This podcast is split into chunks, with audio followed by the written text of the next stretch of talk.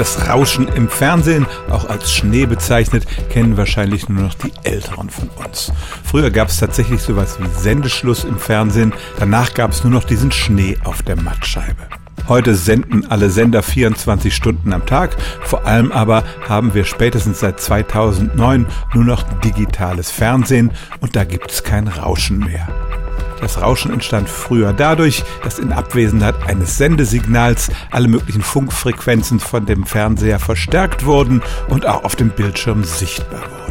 Diese Strahlung konnte alle möglichen Ursachen haben, zum Beispiel die elektronischen Teile im Gerät selbst, aber eben auch Strahlen, die von weit weg aus dem Weltall kamen.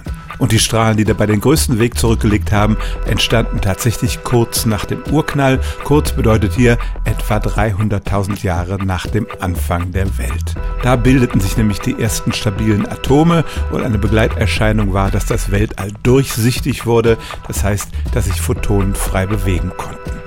Die waren zunächst sehr heiß, haben sich aber im Laufe der Zeit abgekühlt. Ihre Wellenlänge hat sich verschoben und heute liegt sie im Bereich der Mikrowellenstrahlung.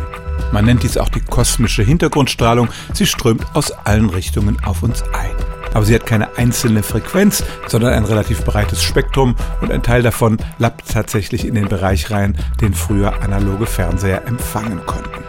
Allerdings ist es nur ein kleiner Bruchteil des Rauschens. Etwa ein Prozent der Strahlung, die uns in diesem Frequenzband erreicht, stammt aus dieser Zeit kurz nach dem Urknall.